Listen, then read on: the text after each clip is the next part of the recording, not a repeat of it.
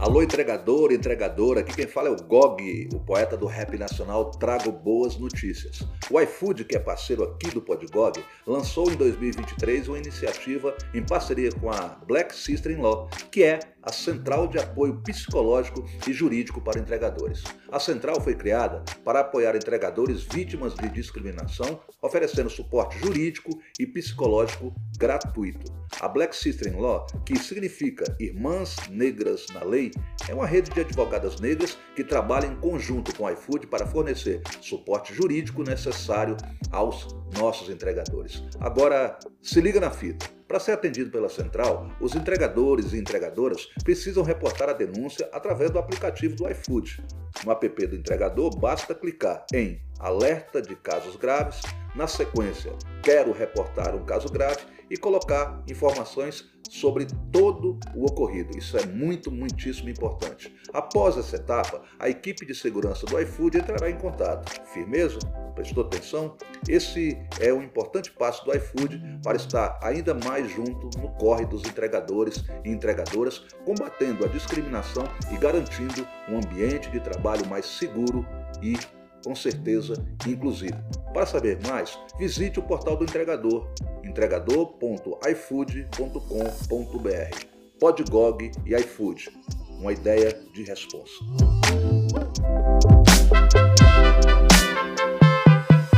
Salve time, GOG na voz, mais uma vez aqui você, audiência Podgog, acompanha nós, arroba Podgog, Jaque Salve. Salve, Hoje, salve! Mais um dia muito importante para nós. Você sabe que aqui no Podgog, muita gente inteligente, muita gente interessante, muita gente que faz a diferença, mas também traz a sua contribuição. E hoje nós temos ela, uma parceiraça, uma parceira de luta, é, Adriana Barbosa. Para quem não conhece, ela é uma das maiores empreendedoras negras do país, certo? É, o Instituto Feira Preta diz muito para nós, muito para nós, a Feira Preta. E para você que nos ouve, para você que nos assiste, preste muita atenção, porque hoje promete. Salve, Adriana. Tudo bem, Salve. querida? Ai, tô tão feliz, gente, por vir aqui é, nessa prosa. prosa boa hoje. Bem-vinda ao DF. É, tô, Bem-vinda à nossa tô feliz, tô feliz. Pois é. Poxa, Adriana, é, a gente não tem como falar de você sem lembrar primeiramente assim da Feira Preta, né? Uhum. A Feira Preta é algo muito marcante para nós. Eu conheci a Feira Preta assim, logo no início, uhum. participei. Ainda a gente nem se conhecia, mas eu já sabia da força, né? Uhum. E como é isso para você hoje, né? Depois de, dessa caminhada, mais de 20 anos que a Feira Preta completa. E eu digo assim muito, principalmente para nós, né, negros e negras, a engenharia, como funciona essa máquina, sempre foi uma dificuldade para nós. Hum. E queria saber como é que isso surge para você, se é na infância, se é através da, das histórias que você conta da sua mãe, da sua avó, como é que você percebe isso? Como é que você vem para esse mundo nosso? Primeiro, estou muito realmente feliz por fazer essa prosa aqui com vocês, pessoas que eu admiro muito, assim, tenho afeto, carinho por vocês. E, de fato, a Feira Preta, ela é, vem de, de um contexto... Na verdade, a, a, a vivência com a minha família, com as mulheres da minha família, é que me desperta para fazer a Feira Preta. Primeiro porque eu olhava a forma como elas coordenavam as coisas em casa, articulavam as coisas em casa, se virava, né, para poder sustentar a nossa civirologia, família. né? A tal da civirologia e, e aí eu quando eu começo a me virar, né, da conta da vida, não foi pela Feira Preta, foi vendendo as minhas coisas, que eu mantenho um brechó e comecei a vender minhas coisas em feiras de rua, eu comecei a frequentar as baladas da Vila Madalena, né, na época, finalzinho da década de 90, quando tinha aquelas festas black. E aí eu falei, puxa, é aqui, porque é aqui que os pretos vêm, então é aqui que eu quero fazer essa prática, aqui que eu quero me virar. E foi fazendo essas feiras de rua que veio o desejo de construir a Feira Preta, porque eu comecei a fazer as, as feiras né, de rua. Então, fazer a Feira da Pompeia, a Feira da Vila Madalena. E eu vi alguns negros, não viam muito, mas tinha alguns negros lá vendendo coisas. E passava pela minha cabeça, imagine pegar essa cena do que acontece na Vila Madalena, dessa cultura preta, com o formato de feira e trazer todo mundo que está produzindo para um único espaço. E aí surgiu a Feira Preta nessa, nessa, nessa perspectiva de pegar no finalzinho da década de 90, esse início dos anos 2000, acho que a cena da cultura preta estava bombando, né? Tava assim no auge assim dos coletivos, né? O Dogma Feijoada com os 13 cineastas negros, o, o hip hop, o rap é, efervescente, as companhias de teatro. Então, ali já era um, um, um caminho muito interessante de uma efervescência cultural e de uma formação de público preto também para consumir essa, essa estética preta, essa cultura preta. Então a feira quando surge surge nesse, nesse momento de, de, de recipiência, assim, de, de efervescência dessa cultura, entendeu? Sempre teve essa cena identitária, então, desde o início. Ah, sempre foi preto. O que, o que te desperta? São suas, é, seus pais, sua mãe, sua avó? Olha, eu não, eu não vim. É, não, eu não vim do ambiente de letramento racial do que a gente fala hoje. Eu não fui a, a, a afrobetizada dentro de casa. A gente falava das discussões, falava das questões raciais dentro de casa. Eu, eu me desperto para as questões raciais indo para as baladas blacks, para o radial, para o clube da cidade, para as festas e vendo aquele monte de preto. Uhum. E eu, aquela cultura, aquela efervescência, aquelas roupas, a forma como, eles, como as pessoas falavam, como, como elas é, se colocavam né, com, com autoestima, mexia muito comigo. E eu, é, a família do meu pai é uma família de samba, do samba da laje.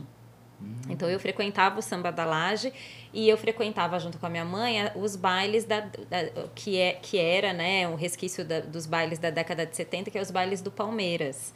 Então, essa coisa da cena preta, do, né, da família do, do meu pai, de samba, mais dos bailes, né, o baile da Chique Show, esses bailes, eu acho que tudo isso foi, foi me, me, me definindo, né, enquanto pessoa, sobretudo a minha, a, a minha perspectiva racial que eu tenho hoje. Aí, mais para frente, né, depois de velha, que eu fui entender o que é letramento racial, fui é, entender um pouco mais das questões raciais, e aí eu fui entendendo que a Feira Preta era um desejo, acho que intuitivo, não não consciente, sabe? Aquela não é, é, tinha uma consciência racial, mas não com a profundidade que eu tenho hoje do que é essa questão racial, entendeu? Eu talvez não soubesse naquela ocasião que era, eu só queria que a galera preta se reunisse. Ou talvez soubesse mais do que você pensava é, que sabia, né? É, não sei, viu, já que eu pensei, porque né, foi interessante essa pergunta, porque eu não vinha de um ambiente racial. Eu olhava as baladas e achava, mas nas baladas a gente não falava das questões raciais. A gente ia lá para se divertir, a gente ouvia a música, a gente tinha uma estética preta presente, entendeu? E aí, com o tempo, foi que, com essas pessoas que eu conheci nas baladas, foi que eu fui entender do movimento negro, fui entender é, que existia esse movimento, que as pessoas se encontravam, que elas se articulavam politicamente. É, foi por conta delas que eu entrei. Teve, teve uma pessoa né, na sua vida assim, falar, pô, tal parceira, tal amigo, tal amiga. Foi hum. mais o que você viu. A percepção, o universo, a música negra foi importante. E eu trabalhei na Trama, né? Antes de fazer a Feira Preta. É. E a Trama tinha uma das poucas gravadoras que tinha um casting negro, né? Você tinha Rapping Hood, Leci Brandão. Câmbio Negro também. Câmbio foi. Negro, exatamente. É, foi, foi através do Câmbio Negro que eu conheci a cena de Brasília. Porque eu não conhecia. Isso foi antes da Feira Preta, né? Eu trabalhei na trama antes da Feira Preta. 2002, né? Quando você saiu. 2002, né? quando, quando eu saí. Então, isso, tudo isso, eu acho que a cultura foi me construindo nesse lugar, entendeu? E aí, depois, eu fui trazendo essas discussões para dentro de casa. Então, a gente começa a afrobetizar depois de velho. E a partir da experiência da Feira Preta. Nós conversamos com a professora Lídia Garcia, uhum. né? uma parceirona nossa. Um Maravilhosa, né? E ela, ela fala isso também, né, Jaque? Ela fala que ela voltou para casa para contar para os pais dela sobre essas cenas que ela tinha aprendido na rua. É. Sim. O que eu acho bem interessante, assim, é, é que a, a, festa, a celebração, a música forma a gente, né? Então, uhum. às vezes, a gente está tão acostumada a ouvir que formar é, é, ler um livro, é estar tá na escola, é isso, aquilo, né? Tem formatos determinados para o aprendizado, mas é essa memória que a música carrega, que o corpo carrega, que a dança carrega, que a festa carrega, o jeito de fazer político que é celebrativo do povo uhum. preto.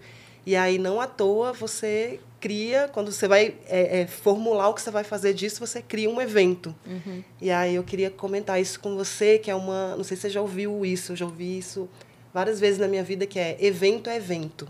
Hum.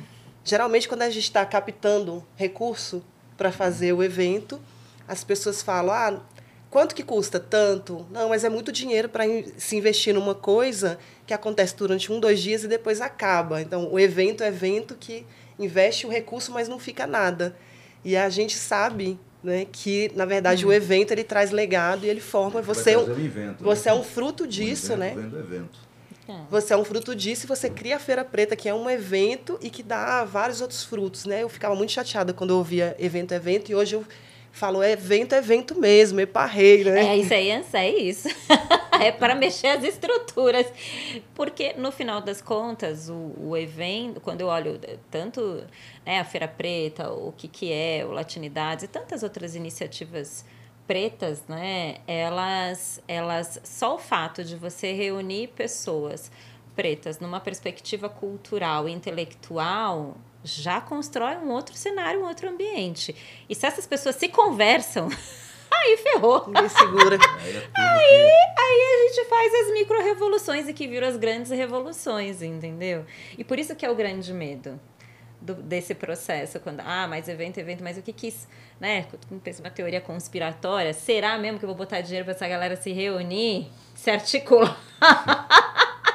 porque no final das contas é isso. E o que foi acontecendo com a Feira Preta foi que, conforme foi passando os anos, né, a, a, é, a gente começou na Vila Madalena, que não é um bairro preto, é um bairro de classe média, classe média alta. Na, na, época, quando a gente começou, era 50% de pessoas a Benedito pretas. Calixto é nessa região, né? Nessa região, foi uhum. na Benedito que a gente começou. E aí, 50% de pessoas pretas e 50%, 60%. E já teve um protesto para não haver Para não, para não, para não ter. E o fato de ter protesto para a gente não ficar lá e fazer com que a gente vá para um outro lugar faz com que a gente comece a se aquilombar, porque aí os negros, tá bom, então a gente vai para onde a Feira Preta vai.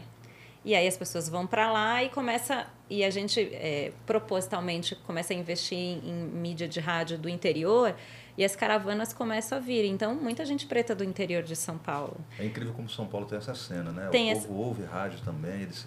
tem uma mídia toda, tem né? Uma, boca é, a boca também. Tem o boca a boca, sim. E aí foi que as pessoas foram para a Feira Preta e começaram a olhar aquilo e falar: não, eu quero esse cabelo, eu quero a sua roupa, eu quero essa música no meu dia a dia, eu quero tudo isso no meu dia a dia. Porque a gente não costumava ver essa galera preta se encontrando, se aquilombando, olhando, se olhando e falando: eu quero ser isso. E isso não é, não é vento, só vento. Né? É um processo de transformação. Sim. Eu queria te perguntar uma coisa, assim, tem, tem um, um, processo que eu me identifico muito que você fez, assim, que é geralmente as pessoas criam uma organização, chamam outras pessoas e começam a vir os projetos, né? Uhum. Digamos que esse seja o, o, o, o fluxo, caminho, né? o fluxo, o caminho padrão, né, uhum. tradicional. Você criou um evento, que é a Feira Preta, uhum. é, por uma necessidade vira um super evento, esse maior evento de empreendedorismo e cultura da América Latina. E aí você cria o Instituto Feira Preta, uhum. aí você cria a Preta Hub, uhum. aí você tem o Afrolab, aí você tem as casas, tem um monte de coisa uhum. que eu não sei, não sei se aí me corrija se estiver errado, mas que vem do fato de um projeto ser tão potente que ele vai trazendo outros caminhos, né? Você vai abraçando outras histórias. Eu queria que você falasse um pouco disso, né, de como a feira traz essa potência de originar outros caminhos uhum. para você e para outras pessoas, e explicar um pouco dessa para as pessoas que ainda têm dúvida, o que, que é o Preta Hub, o que, que é a Feira Preta, uhum. o que, que é o uhum. festival, o que, que é a feira, o que, que é... O que é o Instituto, né? O que, que é o Instituto. o que é o Festival Pretas Potências. Que a mulher dá conta de muita é. coisa. Vai criando coisas. É, é verdade, de fato a Feira Preta, é, à medida que a gente que foi avançando, via necessidade de se criar coisas, porque assim, ó, ah, vamos fazer a feira, sai da rua, porque não pode fazer na rua, aí consegue juntar o dinheirinho, vai lá para o AMB. Aí o AMB fala assim, ó, oh, mas assim, tá tudo muito bom, muito bem, mas os empreendedores têm que estar tá formalizado. Tipo, nem existia a lei do microempreendedor quando a gente começou. O MEI é, não sei lá quantos anos tem o MEI, mas deve ter uns 15, 16 anos. Falei, como é que a gente vai formalizar essa galera? Então aí a gente começa a criar o programa, nem era Frolab, era o Preta Qualifica. Ah, vai nas empresas captar, mas as empresas falam que o negro não consome. Aí falo, não, mas consome. Tá, mas me prova que ele consome. Ah, então tá bom, vou fazer a pesquisa. E começa a fazer as pesquisas. Ou seja, a gente foi criando processos sistêmicos para a feira poder existir. E aí vai todo esse processo sistêmico vai virando os programas, né? E hoje é isso. A gente tem duas figuras jurídicas, que é a Feira Preta com fins lucrativos e a Feira Preta sem fins lucrativos, o Instituto Feira Preta. Esse, essas duas organizações é, desce para a Preta Hub, que é a marca mãe. E debaixo dessa marca mãe, né, que é a plataforma Preta Hub, é que vem os programas. Então, a Feira Preta é um programa que acontece uma vez por ano, o Afrolab está no campo da educação e do, do de, de acesso a crédito, né, de, de fazer investimento em em, iniciati em iniciativas lideradas por empreendedores negros. O Pretas Potências está mais olhando para a juventude. Esse ano a gente vai fazer o prêmio Pretas Potências, vai premiar jovens negros no campo da economia criativa. O Conversando a gente se aprende que é tá dentro das empresas e falar sobre essas questões raciais. As casas Preta Hubs, né, São Paulo e Cachoeiro, ou seja, a gente foi criando é, possibilidades de existência da Feira Preta. E cada... O de todos também, não tem? O de todos, né? O é de todos, fo... é, come... hoje a gente continua fazendo o investimento, mas o primeiro foi a iniciativa do É de Todos, que a gente reuniu organizações, né, já que até participou, organizações eram, a gente começou com 11 organizações do Brasil todo e depois, núcleo duro mesmo, ficaram seis organizações, São Paulo, Bahia, aqui você, né, DF e Minas, fazendo investimento em empreendedores negros, sobretudo no contexto da pandemia. E aí a gente criou o Fundo de Emergências Econômicas, a gente acho que mais de um milhão e meio, né? quase dois milhões de reais né? de investimento em empreendedores negros. Sabe que caiu uma ficha agora vendo vocês dois juntos? Que uhum. é de todos, né? Porque o, o É de Todos é essa coalizão de organizações que a gente fez parte junto e que o Tiago traz essa, essa, essa sugestão de nome de É de Todos, que é um, um, nome que você tinha falado em algum momento. Ah. Que você falou em algum momento, chega de editais ah, e tem que ser de todos. E agora eu conectei Foi, aqui, que você deu esse nome. É época. mesmo? Ah! Aí o editais, editais, não, vamos para os editores. Edital fulano, né? É, para tal pessoa. que massa! Aquelas coisas engessadas, já praticamente colocadas, né? Então, hum. era essa proposta. E é muito interessante porque as coisas estão, sabe, elas estão flutuando, né? Uhum. Quando, a gente, quando a gente fala da, é, da sevirologia, uhum. eu lembro que em 1993 é, o hip hop estava ainda ali nos seus passos, né? Uhum. E eu tinha gravado o primeiro disco por uma gravadora independente aqui de Brasília, mas só que não teve como lançar o segundo disco por lá. E ninguém queria saber do GOG. Uhum. E aí, eis que eu tenho a ideia de criar Só Balanço, que foi o primeiro selo criado por um rapper é, assim, solo né, no Brasil, né? E a gente, as pessoas, pô, como é que você teve essa ideia? Eu falei, mas ninguém queria me gravar, né? Ah, então vem. Vai, eu daí vem, a própria história. E, e, e, isso foi, acabou sendo um guarda-chuva que acolheu muita gente, sabe? Ah, que legal. Nós lançamos muitos grupos e eu tenho orgulho assim de dizer que eu fui um dos artistas do rap nacional que mais lançou, mais trouxe gente para a cena. Que legal. E e assim, e a escola, a escola do GOG sempre teve aquela fita assim de, de ter uma atitude, de, uhum. ter, de prestar atenção, de ter esse conhecimento, da uhum. busca, uhum. né? E aí que eu queria lembrar para você e perguntar é sobre essa cena, né? É, você fala em formação e as pessoas falam muito em educação. Tem uma diferença, não tem, Adriana, assim, da, da, da formação para a educação? Porque a educação parece assim, você aprendeu o que está ali. A formação já é muito mais, né? Já tem mais a ver com a cultura, né? Quem é você, da sua necessidade e não daquilo que trazem essencialmente para você, para você aprender. Eu sei o nome de Dom Pedro I todinho, Você aprendeu, você falou seis anos, né? pois é. Seis anos você já pois sabia. Pois é, então já sabia esse nome. É. E não serviu de nada. Então a formação, né? Essa, essa formação é, talvez seja mais importante, me, né, Adriano? Me faz pensar, sabia? Eu nunca tinha parado para pensar nessa pois é. perspectiva, é. porque quando você fala formação, não está só no campo da, do educativo, mas está da sua própria formação e disponibilidade para receber a informação, Exatamente. né? E que, que, que sim está para além do processo educativo, porque depende de você de estar disponível para esse processo. Faz, faz muito sentido. E é o que eu vejo muito na sua caminhada, hum. esse processo da formação, sempre buscando, né? Sim. né? Fica bastante evidente. É, eu, eu, é, assim, é interessante você perguntar, porque eu, eu não sabia um monte de coisa. E tem muita coisa que ainda eu não sei. Mas é. e que eu aprendo, com certeza. E eu, não adiantava só eu saber porque você não, você não constrói é, possibilidades se não tiver mais gente com você. Você sozinho quer dizer nada, né? Agora, se eu sei, ela sabe, você sabe, aí muda de figura, né? Porque aí todos nós sabemos e a gente vai pode ou não trabalhar junto, mas a gente está sabendo. Então, acho que o processo da formação está nesse lugar de decodificar o que está acontecendo, acessibilizar para o maior número de pessoas, entendeu? Porque eu, eu, eu tive muita necessidade de saber das coisas, eu não sabia. E eu, eu tive que ir atrás da informação, porque não estava posto. Eu não sabia que era essa palavra empreendedorismo. Depois veio o negócio de empreendedorismo de impacto social, negócio social, de não sei o quê, economia criativa, tudo termos, né? Terminologias que você vai, conceitos acadêmicos que você vai construindo. Aí você vai para os lugares e começam a falar, você fala, o que, que, que, que eles estão falando? Teve até uma vez que a gente gravou um um projeto com o Hélio Delapen e com a Tia Má para fazer uma sátira a isso, tipo um stand-up falando disso. O que, que é brainstorm? O que, que é, né? Isso é uma reunião com a galera do marketing de publicidade, eles falam uma coisa, o que, que é isso? Deadline? O que, que é isso? então eu falei, não, gente, se eu souber, eu quero que mais pessoas saibam, entendeu?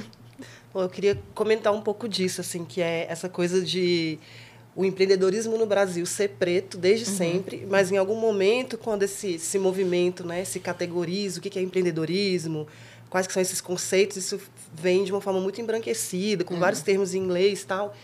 E aí eu queria que você comentasse um pouco disso, que eu acho muito massa que o Afrolab, uhum. ele é um programa de imersão empreendedora, criativa em empreendedorismo, que ele vai olhar para coisas que eu, por exemplo, não via em lugar nenhum antes de conhecer o Afrolab, que é Primeiro que, que existe um universo muito de fingir, né? Quando a gente fala de economia criativa, empreendedorismo, todo mundo finge que sabe todos aqueles termos, todo mundo finge que está na mesma página. E isso, historicamente, afastou muito as pessoas negras desse ambiente, né? E aí, quando o Afrolab vem, ele vem do tipo, calma, a gente está quase no mesmo barco aqui, e antes de qualquer coisa, a gente vai falar de identidade. Quem é você? Uhum. Quem é essa expressão do seu eu, da sua identidade, que vai para o seu negócio e que faz o seu negócio ser único. Uhum. E aí você mergulha em você mesmo, mergulha na sua ancestralidade e não tem vergonha de, inclusive, em algum momento perceber que coisas que são suas são dificuldades de todo mundo e aí sim que uhum. você vai entrar no seu negócio e, e, uhum. e, começar a entender os termos de empreendedorismo, uhum. as técnicas de empreendedorismo. Eu acho isso sensacional, assim, e queria te perguntar se você traz isso porque foi uma vivência sua nesses lugares que você passou estudando uhum. e, e, e, você, de, de, alguma forma, sentia falta disso e você buscou uhum. isso para aprender a ler para ensinar os camaradas. É exatamente isso e, sobretudo, eu acho que é, uma coisa que ficou muito forte para mim foi que é, quando a gente olha esse histórico de empreendedorismo no Brasil e, e coloca a população preta, vê isso como um processo natural nosso e inclusive é, ancestral, porque a gente traz a essa relação bastante visceral do empreendedorismo, do empreendedorismo, do que a gente chama de empreendedorismo mesmo as práticas dos mercados, a, a perspectiva da negociação, de colocar as coisas para vender, de se virar, de cara, certamente na família de vocês tem mulheres pretas que se viraram e que venderam alguma coisa. Seja das reuniões de Tupperware, seja alguma coisa ligada à comida, seja roupa, sacoleira, alguma coisa deve ter. E isso foi, foi muito é, presente na minha vida, quando eu via minha avó fazendo as reuniões de Tupperware, quando eu via minha bisa fazendo a coxinha, quando eu via a vizinha negra fazendo alguma coisa para tentar essa, essa, essa sabedoria delas, sem entender o que, que é essa lógica de empreendedorismo, já dentro delas, diz muito o que somos nós. E quando a gente pensa Afrob, eu fico pensando, como é que a gente pode trazer os nossos saberes, já que a gente está há muitos anos nessa prática, tem saber, não é possível. Não, não na forma que a academia traduz. Mas se eu olho para a história da minha bisavó, quando ela falava para mim assim, ó, é, olha aí quanto é que tá as marmitas aí na, na região, e vamos colocar, sei lá, um real mais barato. Já estava olhando precificação. Quanto custa de fulano, quanto custa de Beltrano. Ali, por, a base para você fazer precificação, hoje, obviamente tem lá a ciência de você precificar, mas você está de olho no mercado também. E se ela falar, ah, eu coloco a minha faixa, a comunicação perto de obra. Ah, ela já estava formando o público. Ah, eu vou, eu, aquele lá vai ser meu público. Então ali já tinha um, um certo saber. Então o, o, a história do Afrolab acho que está nesse lugar de reconhecer que a gente tem saber. Que não está só no campo acadêmico, que não está só nos livros, que é a história dos, das festas, dos festivais, que a gente que a gente ora, a gente samba, a gente faz tudo junto. Eu acho que a gente precisa olhar para isso com mais consciência, entendeu? Com mais reconhecimento do quanto que a gente tem de ancestralidade dessa diáspora africana que opera até hoje na nossa cultura, né? Tem muito, né? Tem muito. Sabe, é, eu já me remeto assim a, a palavras, sabe? A, a, minha, a, minha, a minha avó, quando vinha do Piauí, quando ela ultrapassava a ponte ali de Sobradinho, ela ligava, eles ligavam, paravam lá e falava assim, pó, pó, E eu não sabia o que, que era minha avó. pó, pó, e desligava. E depois que eu descobri, ele vai, mamãe, o que, que é pó, pó, pode pôr o pó para coar. porque o café, para preparar o café que ela estava chegando. Ah, que sabe? maravilha. Então já era um diálogo, né? Já, já era um diálogo. diálogo. Português. dialeto. E esse dialeto Português, total. É, é o português. E esse, esse diálogo é algo que, que a gente muitas vezes a gente não percebe da riqueza, né? Da riqueza. E também, dentro do que você falou, ainda tem aquela que fala assim, olha, vê o preço das marmitas aí do lado aí, vamos manter o nosso preço porque a nossa qualidade é melhor, a gente é, sabe fazer bem. Né? Então tem gente que já desde cedo Sim, já pensou já tem na, na qualidade. Na, na, na, boa qualidade, no preço, Sim. ali no na higiene, competitividade. Na competitividade. E, e tudo isso a gente vai aprendendo, vai Sim. aprendendo. E eu falo assim, do meu universo do hip hop, a gente demorou muito, sabe? Hum. A, é, porque as pessoas têm aquela coisa assim, da, da feira vendeu barato, né? Uhum. Do rap vendeu barato, do show ser o mais barato para ter a concorrência. E, e eu, eu despertei desde cedo, não, mano, o meu produto é, tem qualidade. É, tem qualidade, então eu vou esperar mais um pouco. Vai chegar o um momento em que as pessoas vão ter que vir aqui. Sim. Né? Vão levar todo mundo, pá, isso é muito bom. Sim. E faz parte da, disso que a gente muitas vezes não percebe, que é a potência, né? A potência, a potência, a potência do nosso povo, da nossa, da nossa visão empreendedora. E como a Jaque falou no início, é, isso vem lá, desde lá de trás, a gente só traduziu em dia a dia. Né? Esse dia a dia a gente traduziu. É, a academia muitas vezes quis colocar hum. como, né, olha, você tem que fazer um curso para aprender isso, mas na realidade a gente já tinha. A gente já sabia fazer. Já fazia no Mesmo dia -dia quando, eu sempre falo que a economia criativa não saiu, não surgiu lá no Reino Unido, não. Surgiu aqui no Brasil.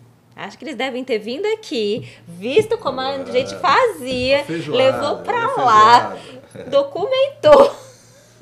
Precificou. Precificou, conceituou e depois globalizou. e falou: Brasil. Agora compra. É, eles, são, eles são donos disso, né? Donos. Chega. Porque a base da economia criativa é a criatividade. A, matéria, a principal matéria-prima é a criatividade. E se tem um povo que é muito criativo, somos nós, porque a gente teve que lidar com muitos processos de escassez.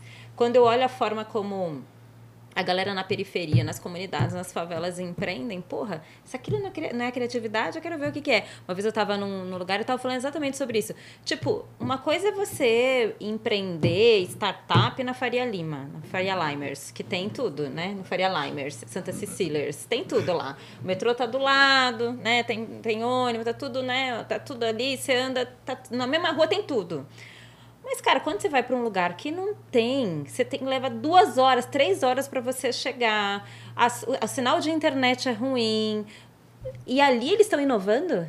Sem dinheiro, sem estrutura? E vem falar para mim de inovação na Faria Limers? Não tá na Faria Limers, na boa, não tá.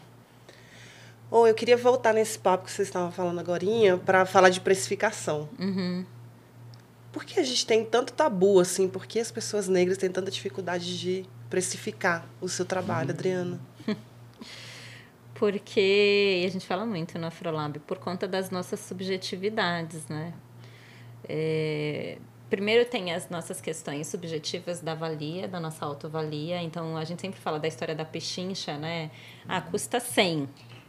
Ah, não pode pagar 80? Ah, tá bom. Não, é 100, caramba é 100 por causa disso, disso, disso, disso. Você tem que sustentar isso. Então, esse processo subjetivo de você sustentar isso, aquele preço, de que aquilo que você fez tem valor, é uma questão. A segunda é a questão de que a gente faz tudo com muito amor e passa a ser um filho, né?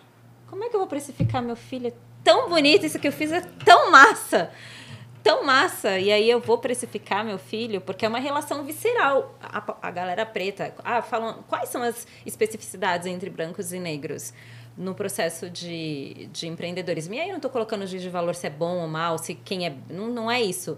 Uma, é uma perspectiva visceral de que é, eu criei, eu tenho paixão por aquilo que eu criei. E uma, sobretudo, uma particularidade no processo criativo. Então, eu demoro para fazer aquela boneca. Eu demoro para fazer aquele brinco. É um processo artesanal que eu criei com muito carinho. E de repente eu levo para vender e aí eu tenho que sustentar o preço, eu tenho que precificar, eu tenho que. Então tem, tem várias questões. E tem essa questão também é, que a gente fala é, transgeracional, né? Que é a questão da grana, né? Porque a gente não, não, edu, não foi educado no acúmulo do dinheiro. Inclusive, a gente tem pudor de falar de acumular dinheiro. Ah, eu, eu tenho bens, eu tenho carro, eu tenho casa própria. Tenho... A gente tem pudor de falar sobre isso. E os negros que ascendem e que se colocam nesse lugar, muitas vezes são alvejados, né? Ai, mas metido. Ai, que preto metido. Olha lá, ele, olha lá, olha lá o carro dele. Ai, então agora fica ostentando que tem uma casa. Essa geração mais jovem de influenciadores digitais, não. Não, não tem tanto. Mas pelo menos a minha geração, né? Eu tô com 40 e pouco, a nossa geração, acho que tem, tinha muito mais dificuldade de, de falar que sim, que estava monetizando, que estava fazendo dinheiro, porque poderia, poderia de alguma forma ser excluído da comunidade, né? Que a gente falava do, da, é, da história do da constelação sistêmica, das três leis, né? A lei do pertencimento, da hierarquia e do equilíbrio. A lei do pertencimento é que a gente pertence a um clã. Então, se eu pertenço a um clã e aquele clã está na escassez durante muito tempo, transgeracionalmente, de repente eu começo a ganhar dinheiro e começam a me olhar como não fazendo parte daquilo. E aí eu começo a te excluir. E aí, então, eu prefiro me boicotar, ficar empobrecida para continuar fazendo parte desse clã. E isso precisa ser trabalhado de forma subjetiva e transgeracional. Então, eu falo de dinheiro com a minha filha hoje, com 10 anos, que é muito diferente da minha avó e da minha mãe quando falava para mim. Eu, eu não, não, não é, na minha casa a gente não falava de acumular, guardar. Ai, guarda dinheiro, guarda dinheiro. No máximo de uma poupança, que é poupança. Ah, guarda, vai colocando lá o dinheiro na poupança. Mas não, ah, você tem que investir, você a tem. A palavra investimento não existia, né? Porra! Não, a primeira vez que eu fiquei chocada quando falava de, falou de investimento para mim, vai fazer uns quatro anos atrás que eu conheci uma menina jovem assim, acho que ela devia ter uns 20 e poucos anos, ela, falou, ela, falava, ela, ela falava, ela falou várias coisas, mas uma das coisas. E aí, tia, você investe no tesouro? Eu, que tesouro, filha? Que tesouro você tá falando? Tia. É, e aí, tia, tu investe no tesouro? Eu falei, bom, não invisto em nada, sobretudo no tesouro, mas me conta, que tesouro é esse que você está investindo? Ela, tia, as linhas de investimento, tia. Tesouro Nacional. É. então, eu acho que se a gente puder desconstruir, porque passa do, numa perspectiva subjetiva e transgeracional da escassez e da abundância que a gente precisa lidar, entendeu? E da sustentação do preço. É 100 e é ponto, é isso. Que, e era o que, que foi o que você falou, não é esse meu preço. Mas quando você, quando você fala que, tava, que, tá, que precisa trabalhar isso, é, como que você, que você acha que precisa trabalhar isso? Assim, é terapia pra caramba? é, é o que mais? É... é terapia, é conversa de boteco, é técnica porque muitas vezes a gente vai ter que aprender a precificar. Uma das coisas que, tem, que eu vejo no histórico do empreendedorismo negro é a parte financeira é o delego. Ah, eu não sei fazer, então ah, meu marido faz, fulano faz, eu passo para alguém fazer, mas eu não quero olhar, parar e esmiuçar. Quanto custou para isso aqui, para qualquer coisa? Custou, pô, você tem que precificar em cima daquilo que custou. E, e, e delegar isso, e não querer olhar para isso ainda porque é um lugar de medo. É uma, eu não conheço e eu não quero. Entendeu? Então, acho que terapia e estudar e falar e conversar mais sobre isso. A espiritualidade. Ah, com certeza. Conectar a espiritualidade, com certeza. A gente vê muito, assim, é, a feira, né? Eu vejo várias pessoas, a minha esposa, inclusive, trabalha com feiras. Uhum. E a gente vê muitos comentários assim, hoje vendemos quanto? Aí ele vê, olha, vendi dois mil hoje. Fala, mas você vendeu dois mil e coloca no bolso. Eu falei, pô, mas tem todo um custo aí. Uhum. Né? Dos dois mil sobrou quanto? Você só tem 200 reais hoje. Não, só isso? Não, você só tem 200. Agora, quanto à precificação, vem essa ideia, você tinha um duplo desafio, né? Uma feira, que as pessoas já estão tá associadas a um preço mais baixo. Geralmente, pô, vou na feira, né? Vou comprar na feira. E uma feira preta, né? Que as pessoas já... Então, é um processo muito... que é muito pesado para você ressignificar essas cenas, né? Até a madame, a madame chega na feira, ela quer o máximo de desconto. Inclusive, o, o, histórico que a gente tem de feiras é que essa É, da barganha, né? É, da barganha. Quanto mais a pessoa tem poder aquisitivo, mais ela quer barganhar. É, sim. E como é que é isso? A, a feira passou por isso também. Você, o Afrolab traz essa discussão, né, na sua... Traz, mas eu acho que o que, o que ficou mais forte, assim, né, nessas camadas, eu acho que foi a questão do nome, de sustentar um nome preta. Uhum. Isso eu acho que foi o mais pesadão, assim. Porque... Ah, como assim Feira Preta?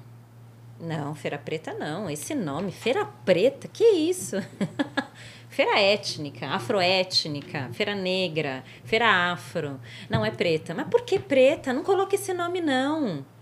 Não, é preta porque é preta. É isso, é preta. É uma afirmação. Ah, mas pode ser feira afro. Pode ser feira negra. Não, mas o preta não tem o impacto que o afro tem. A palavra, né?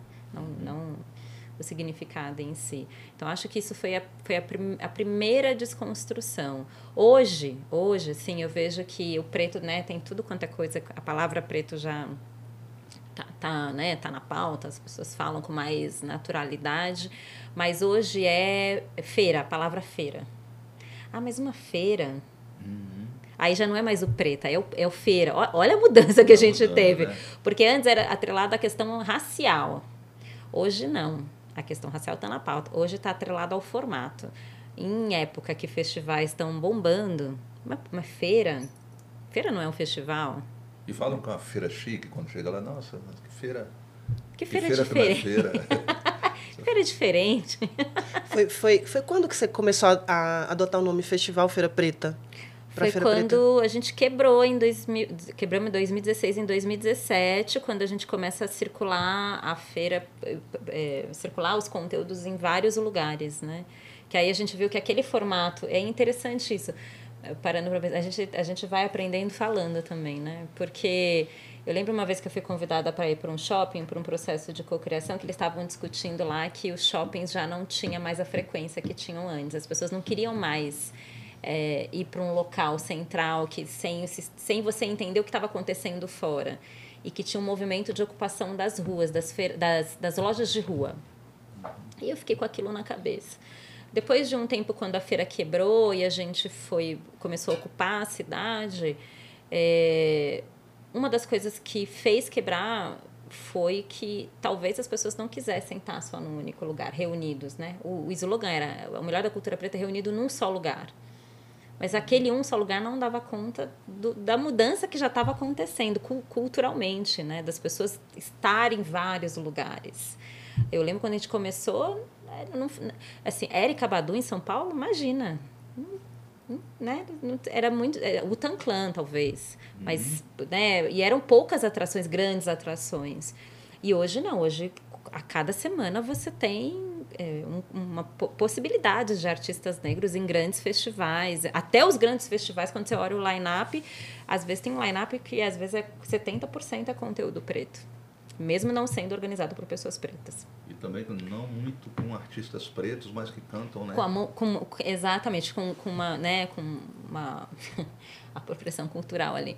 Ou seja, mudou muito dos últimos 20 anos. Então, hoje, se questiona a palavra feira, se feira dá conta do que é essa cena hoje. E, e quando a gente sai de um único espaço para ocupar a cidade, já era percebendo que isso já estava alguma coisa em curso, uma mudança em curso culturalmente das pessoas essa população preta ocupar vários espaços, estar já em vários espaços e não precisava mais só o aquilombamento. O aquilombamento foi, foi importante naquele momento, mas à medida que essa população começa a se reconhecer preta e afirmar o lugar da sua pretitude, Amém, Baticu e tantas outras festas. E aí um movimento grande assim acontecendo. E aí a feira não dava conta mais, entendeu? Então por isso esse formato descentralizado.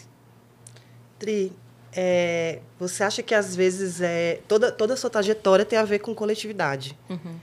Você acha que às vezes é solitário ser coletivo? Ah, pra caramba. Não pode falar palavrão, pra caramba. Eu falo um monte de palavrão É, aqui, viu? não, pra caralho. Aê. Porra, muito, porque a coletividade ela tem as suas complexidades e eu acho que quem consegue essa perspectiva coletiva está muito para frente, porque a gente também vem de um movimento individualista, né? Eu faço, eu aconteço, eu não sei o que. Cada vez mais. Cada vez mais. Então, quando a gente se propõe a fazer perspectivas coletivas, a gente tem que bater de frente com essa onda do individualismo também, do eu. Entendeu? E aí a gente sofre, porque você tá lá pensando numa coisa lá na frente, mas a pessoa tá aqui pensando no, no umbigo dela. Aí como é que você consegue? Tem um descompasso ali de, de cosmovisão, entendeu?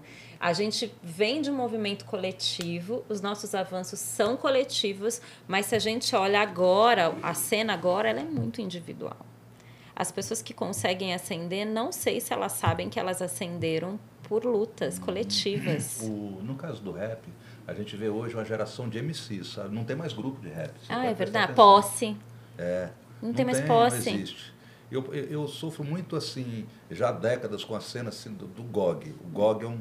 Então, é, principalmente nessa cena política, é, pela facilidade, fluência fala, as pessoas, pô, mano, é o GOG, é o GOG. Eu falei, a gente tem que trocar a liderança. Uhum. Então, parte de mim, né? Essa cena, não, nós temos que formar mais gente. Porque não existe uma revolução de um só, vai ser vaidade. Uhum. É. E então é preciso ter muito preparo. Da- Daí que eu acho que a formação política, racial, social é muito importante para você perceber que você tem que trazer mais gente. Sim. Até porque você passa. E você tem que, eh, você tem que ter, ter uma fluência para o campo em que você já é uma ideia. Já é uma ideia. Então, por exemplo, Brasil com P. Brasil com P trouxe, né? eh, Os moleques chegam e falam assim, Brasil com P, olha, mano, eu tirei 10 lá na aula de redação na escola, e eu escrevi Brasil com P, só que a professora desconhecida me deu 10. Obrigado, Gog. Eu recebo essas mensagens. Então, ser coletivo a todo momento, já é um desafio de você buscar essa fita, sabe? Porque tudo te coloca para o individual. Sim. Gog, mano, você, você não coloca palavrão nas letras.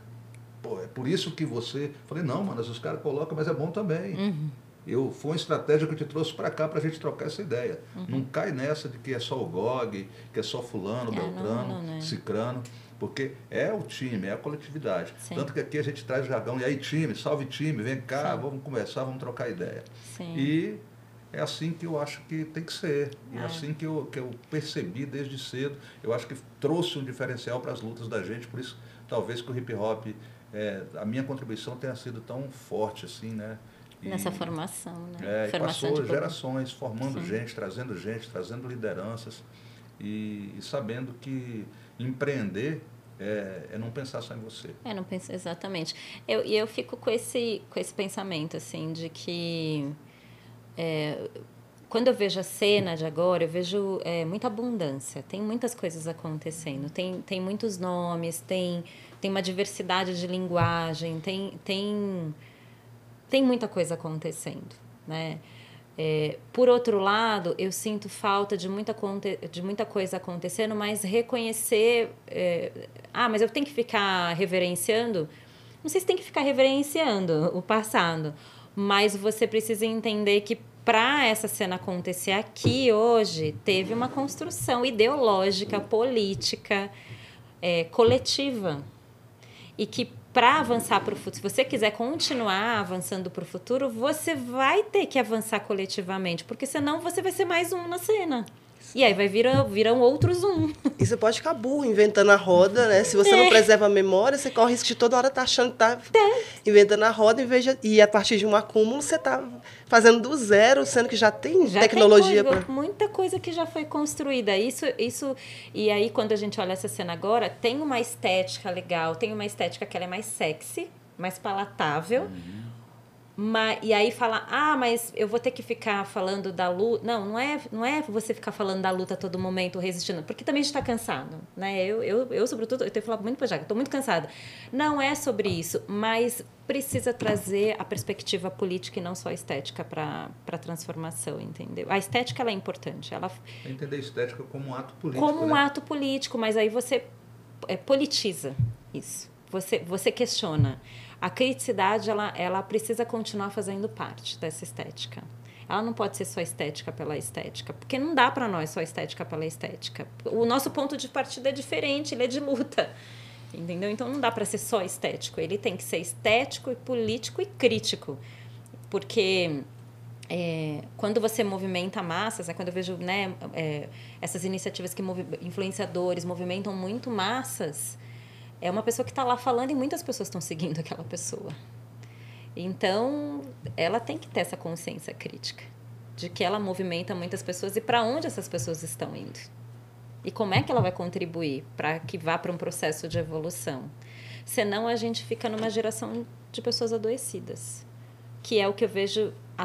Tem uma cena da cultura, do campo da economia criativa, tem uma cena ativista do, né, da militância, mas tem uma cena corporativa essa cena também está acompanhando esse processo de evolução, de pessoas pretas entrando no mercado de trabalho, entrando em grandes empresas, mas muitas pessoas adoecidas. Muita. A dimensão da saúde mental é, é, num nível muito hard. Assim. Acho que a gente nunca, nunca teve tanto suicídio de jovens negros. A gente nunca falou tanto de, né, de, de, de depressão a gente nunca viu tantos coletivos de psicologia surgindo.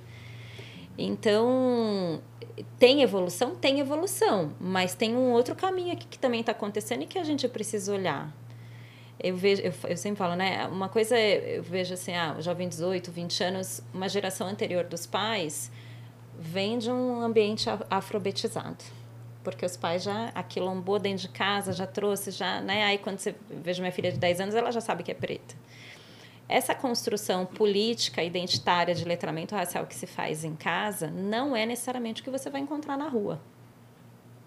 Porque a gente, a, a gente nunca viu também tantos processos de discriminação declaradamente como a gente está vendo agora. Então não é só a perspectiva do, do aquilombamento que eu vou fazer dentro da minha casa. Você acha que é uma fita de reação ao nosso avanço? Ah, com certeza. A, a Sueli Carneiro fala isso. À medida que a população negra ascende, mais o racismo aparece. E é, mas a gente precisa falar sobre isso. Eu não posso só educar para o empoderamento. Ai, é, Wakanda, só Wakanda. o Wakanda é legal dentro de casa, mas e o Wakanda fora? Como é que lida? Porque não pode voltar para casa adoecido. Fica, fica, sabe? Duas polaridades. Eu tô em casa e é tudo, né? Eu, eu tô naquele ambiente confortável e, e que a minha identidade está sendo construída, mas quando eu vou para a rua é uma outra coisa. E falam para eu não ser isso. E como é que eu lido com isso? E, e eu acho que é nesse lugar que a gente precisa voltar a se aquilombar e trazer o processo crítico de como é que a gente evolui. Precisa ser a Wakanda, mas como é que eu sustento a Wakanda no mercado de trabalho? Como é que eu sustento a Wakanda na negociação? Como é que eu sustento tudo isso, sabe, no processo de interlocução? Porque essa coisa da essa onda da representatividade é, muitas vezes ela não é proporcional à população, ela não dá conta, não dá conta dos reais problemas. Ah, mas, mas tem preta aqui, é lá, é representativo. Oi? Representativo para quem? O fato de só ter pessoas pretas ali não, não vai não é só isso, tem, é muito mais profundo que isso, entendeu? Eu não posso só colocar pessoas lá pretas e elas não poderem falar, e elas não poderem agir, e eu sucumbi-las ela acha que ela, que ela é, representa alguma coisa, mas ela não tem tomada de decisão nenhuma. Ela só é uma representação preta. O que, que, que você. Ai, tô falando demais, né, gente? Não. Tá bom demais. Nossa, eu tô falando. Pode Eu tô falando, tô falando. eu quero saber o que, que você faz para se divertir. Porque Eu- você é um furacão. Você está fazendo mil coisas ao mesmo tempo, sempre. Eu queria saber, quando você está falando de saúde mental, o que, que você faz para se cuidar e o que, que você faz, como que você se diverte? Qual que é o tempo que você tem para você? Hoje, meu tempo de divertimento é com a minha filha, né? Porque é isso, eu sou mãe e eu tenho dividido bastante com ela. Mas uma coisa que tem me feito bem, assim, é caminhar. Caminhar e ouvir música, porque eu acho que me leva para um outro lugar, para meus pensamentos, para minhas aspirações. Entendeu? Porque é isso, também fico pirando, né? pirando cabeção. Ah, ouvir música, ir pra show. A Feira Preta me diverte quando eu faço a Feira Preta. Quando eu venho pro Latinidades, me diverte. Quando eu sento para ouvir só música, me diverte, entendeu?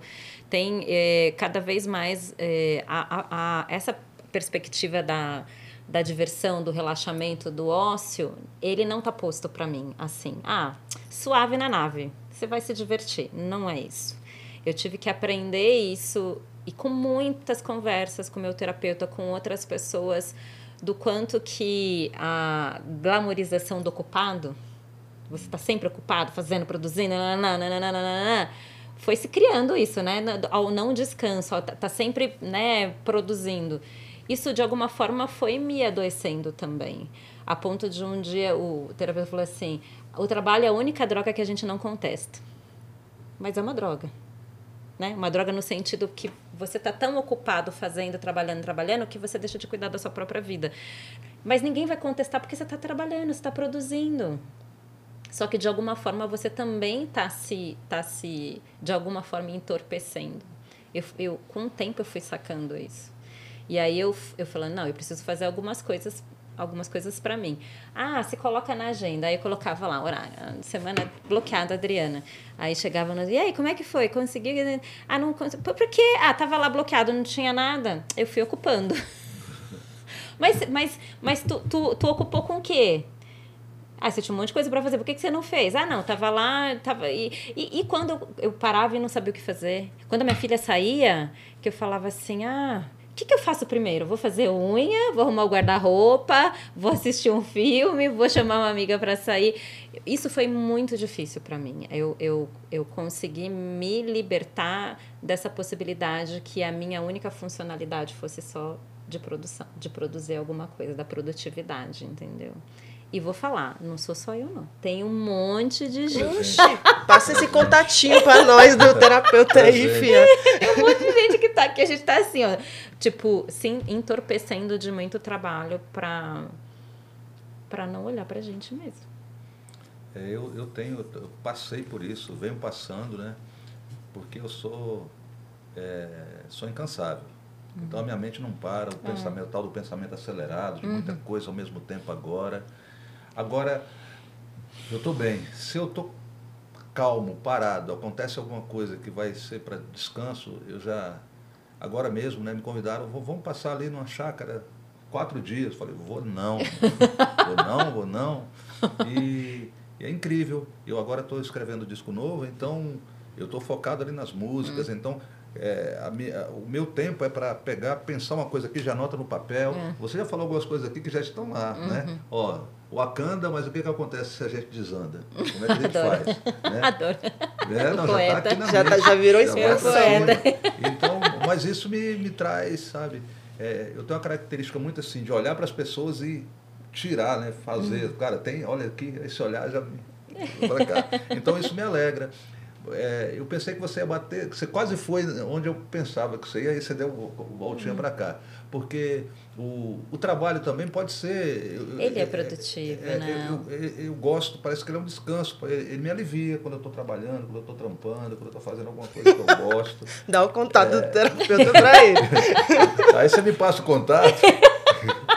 é. Porque, porque é complicado. Eu, eu também bem. preciso, mas manda ele primeiro. Eu estou me sentindo bem. Tô, pô, mas você está se sentindo bem? Como assim? Mas, mas porque se a gente trabalha com aquilo que a gente gosta, a gente não contesta, né? E, mas eu não tô falando, eu não tô falando que é mal. É, é isso. A gente... Não, pior que é bom. Ah, é, é isso que eu tô te falando, é bom. É por isso que o terapeuta falou assim, que parece que uma droga, um, alguma coisa está te entorpecendo que não te, né? Mas, mas aí, quando você começa a colocar na balança também outras coisas que você poderia estar tá fazendo, uhum. né? Essa possibilidade do descanso de você, ah, não, quatro dias, mas Pô, quatro dias, ficar lá, sabe? Quatro dias. O que que representa isso? E a gente isso? pensa assim, pô, o mundo tá andando quatro dias, vou ficar quatro pra trás, dias pra bagulho, E às vezes né? você volta renovado, com um gás, com um monte de ideia, só porque você fez essa parada. Porque... É, não posso falar que nunca aconteceu comigo essa fita. Descansar quatro dias. Descansar quatro dias, Mas, é. Mas se, é, se, se permitir ao ócio, a gente não se permite ao ócio, né? a, a, né, ficar, ficar quieto, assim. A... Hoje eu não vou fazer nada, né? Tem dia que eu, eu... E eu me sinto um pouco de culpa. Puta, eu não produzi nada hoje. Tem, tem dias que eu falo, meu, tá lá, fiz um monte de coisa, coloquei lá o checklist de um monte de coisa, chegou no final do dia, eu tiquei só três coisas. Uma lista de 20. Porra, Adriana, que dia você não produziu nada? Mas aí eu, tipo, calma, calma. Amanhã é um outro dia. Você fica ansiosa? Eu, eu, eu tenho muita ansiedade e eu comecei a olhar minha ansiedade pela minha filha, porque ela, ela começou a desenvolver ansiedade na, na, na época da pandemia, que ela ficou doente. Doente de ter que tomar remédio, de ter que ir no psiquiatra, de ter que. Também. E aí. Então!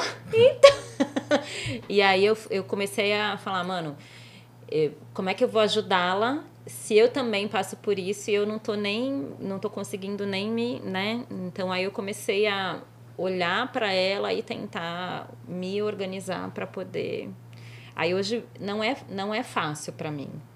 A sua pergunta não é fácil. Eu preciso criar um processo que não é da disciplina também, porque da disciplina ah, todo dia ou toda segunda-feira você tem que fazer isso, ou três vezes a semana você tem que fazer exercício. Não é no nível da disciplina. Eu acho que é no nível é, do prazer, de você de você Mas, falar, vou olha, tirar para mim. Tem uma fita que é muito louca que eu comecei a praticar, que tem melhorado bastante. É você ouvir sua respiração. O processo respiratório é tudo. Quando você começa a respirar e sentir. Até respirei aqui, ó. É, mas é, são coisas simples que vão resolver isso. A gente busca da forma complicada, né? Sim. Porque a gente é complemento nesse universo, né? Muita coisa, nossa, é vaidade, vai passar. É lógico que a gente deixa o legado. E a gente se acha, pô, eu tenho que ir, porque se eu não for, e aí se eu não for, mano, outro vai. Outro vai. Né? Mas outro é, vem. Você acha que, falando dessa coisa do gostar do trabalho ou da obrigação ao trabalho, é, de alguma forma eu sinto que parece que do lugar que a gente atua, né, nessa cadeia produtiva, cada um aqui de um lugar, das artes e da cultura, a gente empreende de, de uma forma onde tem uma cobrança o tempo todo, a gente está se movimentando, ap aparecendo e apresentando resultado, né? E aí tem isso e tem uma sensação que eu tenho que é toda vez que a gente trabalhou bastante para chegar num lugar, a, dobra, a meta dobra. Hum. E aí a gente de novo tem que se desdobrar. Você acha que tem, tem um pouco disso também, assim? Ou seja, dentro dessa cadeia produtiva, ela é tão, ela reproduz tanto a desigualdade e o racismo que, que a gente faz esse percurso e quando a gente acha, tipo, não, agora a gente conquistou determinadas coisas, a meta dobra. E aí a gente tem que estar tá lá lidando com aqui preciso descansar, mas aqui, se eu descansar, velho, se eu dormir, fudeu. É. Né? Tem um pouco disso que eu também acho que é, de novo, para levar para o psicólogo, mas... Não, tem, eu levo, viu, muito isso, que eu falo, cara, como é que a gente vai fazer? Porque parece que você está no canibalismo. Exatamente. E aí a pergunta é: você quer participar desse canibalismo? Porque se você participa, você acredita e você entra nessa roda, entendeu? E é muito difícil você sair, porque você fica na como a gente vem num processo de desigualdade, a gente acha que se a gente se a gente não fizer, a gente vai sucumbir. A gente está fora do, do game. Entendeu? E não necessariamente. E, e que game é esse, né? E que então, porque pode ser que esteja fora, mas você esteja fora deste game, entendeu? Às vezes é até livramento. É até livramento, mas como construir um novo game? Essa é a grande questão. Porque construir um novo game também, né? É isso. Quem, quem é que vai para tem que ter mais pessoas nesse game, né? Quem compactua com você dos mesmos valores, dos mesmos pensamentos e é um processo. Eu não tenho resposta, tá? Eu, eu, eu Quem que tem? É, não, eu, eu acho muito difícil e eu, eu, compartilho de você que, para mim, parece o jogo do Mario Bros. Sabe? Uhum. Aí. Aí, aí, sabe? Você acha que você avançou, aí você volta duas casas, aí você vai de novo, aí você avança mais um pouquinho, mas aí tu volta de novo, entendeu? Esse é o contexto que eu vejo hoje do mercado do mercado de, dessa área de, da cultura, do entretenimento, dos festivais. É, sobretudo depois da pandemia, mudou muito. Né? É, as questões raciais hoje, ela está na pauta da, da cultura do entretenimento. A gente, você ouve falar mais né, disso. O negro está inserido. Só que está inserido não necessariamente para nós, negros. Está inserido para o mercado. E não necessariamente esse mercado que está inserido está sendo produzido por pessoas pretas. As pessoas que mais estão ganhando dinheiro hoje, dentro do campo da economia criativa, do entretenimento, com a cultura negra, não é a população preta. Isso certamente. E isso, e isso para mim, é, é, é, o que você traz. A gente acha. Lutamos muito para chegar até aqui, porque isso veio fruto de uma luta social. A gente lutou. Mas agora que a gente chegou, não somos nós. Adriana, mas você. Formamos público para esse público não ser nosso. E aí o que, o que me chama a atenção é que é o seguinte, a política pública nisso. Né? Porque a gente, a gente tem essa, essa perspectiva sempre do privado, de entidades internacionais, de apoios, né? mas o Estado parece que não acordou para isso. Ele é, é, muito, é muito complicado. E, e já vem, assim, a, a, ótica da gente, sabe, é sempre... Eu estou pensando aqui, por exemplo, o Brasil tem um milhão, mais de um milhão de pessoas hoje contando com mandatos, tudo, privados da liberdade. Essas pessoas têm família, uhum. geralmente são pessoas pretas, mulheres pretas que estão do outro lado da cena. Então você imagina quando se fala, né, em, nem empreender, empreender, mas em subsistência, subsistência dessas pessoas. Então é um campo que não interessa a princípio para esse grande empresariado, mas a política pública não está da forma efetiva que deveria estar. Né? Então a todo momento parece aquele papo chato, pô, mas é 30 anos o GOG está falando disso, mas você não vê, sabe? É, e quando você traz, você que vive né, nesse meio. Você fala, olha, Gog, mesmo é, nós estando, a, a, a, cultura negra estando aí em foco, não são pessoas negras que estão tendo retorno financeiro do que acontece. Então, é, eu acho que em grande parte fica bastante evidente, né, é, de, uma, de, uma, forma, é o poder econômico né, que, que traz isso também, porque uhum. as pessoas já, uhum. já têm toda uma noção, até a gente entender o que é um meio, o CNPJ uhum. é, um, é, um, processo complicado. A maioria das empresas, uhum. quando se organizam, empresas pretas, principalmente ali, um ano e meio, dois anos e meio, é, elas já estão fechando as portas, uhum. mas falta, é, não, não basta, sabe, um sistema S sabe? Não, tem que ter é, muito porque mais. Porque o, o, sistema S, no meu entender, ele é super distante, ele até chega a ser o sistema que segrega o bagulho. Uhum. É, eu vejo lá perto de casa, lá tem vários caminhões, várias fitas assim, que dá para fazer festa, fazer encontro, e tá tudo lá socado, lá com os quatro pneus furados, ou os oito pneus furados, sabe, das carretas. Uhum. E. Uhum. E aí? Sim. E aí, como é que a gente mexe isso, sabe? Será que a gente vai aguentar ficar girando essa fita? Até, até quando né, a gente vai ter que ser motriz de um bagulho da subsistência e do lucro tá com pessoas que não são é. E, e, quando eu digo, é, e quando eu digo assim que a galera preta não está ganhando dinheiro, eu não estou falando todo mundo está ganhando dinheiro. Tem uma galera preta que está ganhando dinheiro, mas dinheiro grande mesmo não, tá, não, não são as pessoas pretas. Né? Os, os, né? Quando eu olho os grandes festivais, as grandes produções, não são produzidas por pessoas pretas. Tem muita cena que a, a galera preta está tá liderando, está fazendo, mas ainda não tem equidade de, de grana. Não está rolando isso ainda. E eu acho que a, que a perspectiva da política pública poderia vir para ajudar a organizar isso, para ajudar a equilibrar, sabe? Isso deveria ser uma, uma perspectiva pública.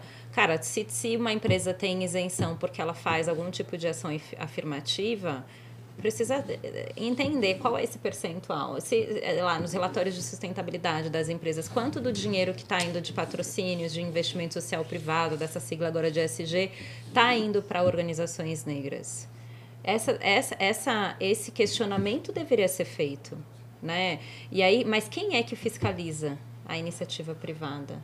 Né? Quem é que olha para isso? E, e a própria e, e as próprias leis do, do, do, governo, vinculadas ao governo, quem fiscaliza? Do percentual que tem de recursos hoje, é quase das quem leis. policia a polícia. Quem poli quase é, é, e eu não sei se, se isso deveria ser feito. Não sei, tá? Estou aqui pensando. É, da, de alguma forma, a sociedade civil, articular a sociedade civil para a gente olhar e questionar todas essas coisas. Eu, eu só sinto que chegamos no momento que a gente precisa parar, entender onde a gente está e repactuar. Porque avançou, avançou. Isso é inegável. O Brasil é uma referência, tá? Em relação à, à, questão racial. Quando eu olho, assim, né, outros países, o Brasil é muito foda muito foda. -se. A gente construiu muitas coisas aqui a gente tem desigualdade? Muito. Mas, em comparativo aos outros países, a gente avançou demais. Mas agora que a gente avançou, não teve Durban, que foi 2000 e... 2002. 2002, 2001, não, não lembro, mas a Convenção de Durban trouxe marcadores importantes. Será que a gente não precisa ter alguma coisa no Brasil agora para olhar esse passado e repactuar o presente e o futuro? Eu acho que isso precisa. E aí trazer iniciativa privada, a, a esfera pública, a sociedade civil, para poder repactuar, entendeu? Pois é, gente, nossos motivos para lutar ainda são os mesmos, né? Ah, mas também não, não quero que seja um papo de ódio, a ossa não, e a oga. Não, não, não, mas jamais. É, a gente está conversando aqui sobre empreender, uhum. sobre aprender, né? Você Sim. até falou isso aí, que empreender é aprender. E a gente está aprendendo aqui, é muito importante. Nós estamos aqui em mais é, um episódio do Podgog, certo? Você pode seguir e conhecer todo o bate-papo que aconteceu aí nessa temporada através do arroba Podgog. Hoje nós estamos recebendo e pô, estamos muito felizes com essa troca de ideias super importante você, Adriana, Adriana Barbosa. Adriana Barbosa, que não vai escapar do nosso quadro do chapéu, hein? Não vai, não? Não. Eita, eu já estava quase deixando que a é. Patrícia um chapéu. Tem uma lenda que o Gob só cria as letras depois que coloca o chapéu. Ah, né? que maravilhoso. um dos meus chapéus com algumas perguntinhas para você que vai você hoje. Bem, bem interessante. Será que eu consigo? É que eita, tira, faz assim. Eu adorei a cor. Fecha o olhinho um pouquinho. Fechei. Pega aqui, não pode pegar. Aí. Lê aí para nós. Veja. Espiritualidade. Eita, mas olha, eu acho que é o podcast mais espiritual que a gente tem. Não, ah, Felipe? Esse... Poxa, acho que espiritualidade é um pouco do que a gente está falando aqui, né? Acho que tem tem uma conexão, né? Eu, eu, eu acho que não seria o que eu sou se não fosse regida pela espiritualidade. É, eu fui educada nas religiões de matriz africana e com na época quando era mais jovem eu não entendia direito só que com o tempo conforme eu fui conhecendo mais as pessoas me aprofundando me aprofundando na cultura eu vejo que o que a gente faz é pela espiritualidade olha só quando eu, eh, vocês assistiram o documentário dos Racionais? Quando, Sim. meu, gente, é isso. de passagem, mas não a passei, que é a frase da, da poetisa da, da Dinha, da, do Poesia Maloqueirista, que eu acho que é um, é um pouco isso. A gente a gente está aqui com missão, pô. É isso. Caramba. Mais um. A Dinha é sensacional, maravilhosa. Desde que eu te conheço, você tem essa frase, acho que no, no telefone. Era no, é, no, face, é. no Orkut ainda, você tinha essa frase. Ah, mas saudando ela, porque acho que é uma, uma frase importante, assim. Ai, saiu feira preta, hein? Eu tô falando a espiritualidade aqui, ó. É quase jogo de cartas. o tarô da Adriana. ah, eu acho que é isso. É pela espiritualidade que me faz eu fazer o que eu faço hoje. É isso. A última. Tem mais uma. Amor. Aí, gente. Gente, Esse... aqui é o portal do amor. é o portal do amor, é isso. É isso. Acho que amor é o que une tudo isso. Eu, eu amo o que eu faço e tô conectada. Eu acho que o que me conecta a esse amor é a espiritualidade e que me faz fazer o que eu faço. Foda demais. bom de ver, muito bom mesmo. Já que eu vou deixar com você as honrarias aí de agradecer a presença da nossa parceira. Dri, minha irmã, minha parceira. Ah, Obrigada por esse convite. Ah, de estar com a gente no Podgog. No Podgog. Essa pode, iniciativa desse outro aqui irmão. Pode, pode. Aqui pode tudo, é. aqui é tudo nosso. Ah. A casa é sua. Obrigada por ter vindo. Todo mundo aí, arroba Podgog, fica ligadaço aí nos próximos episódios. Né não? Salve, salve. Até já. Até já. Obrigada. Adorei. Opa. Pode palma. Beleza.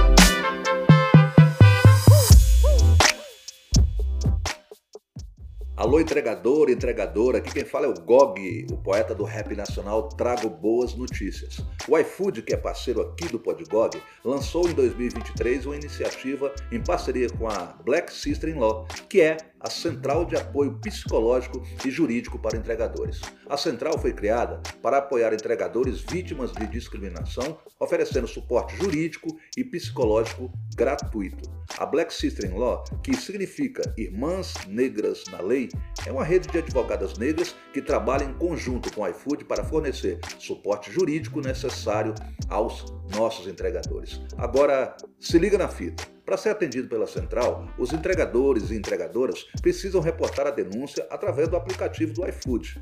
No app do entregador, basta clicar em Alerta de casos graves, na sequência Quero reportar um caso grave e colocar informações sobre todo o ocorrido. Isso é muito, muitíssimo importante. Após essa etapa, a equipe de segurança do iFood entrará em contato. Firmeza?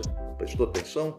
Esse é um importante passo do iFood para estar ainda mais junto no corre dos entregadores e entregadoras, combatendo a discriminação e garantindo um ambiente de trabalho mais seguro e com certeza inclusivo. Para saber mais, visite o portal do entregador, entregador.ifood.com.br. Podgog e iFood, uma ideia de resposta.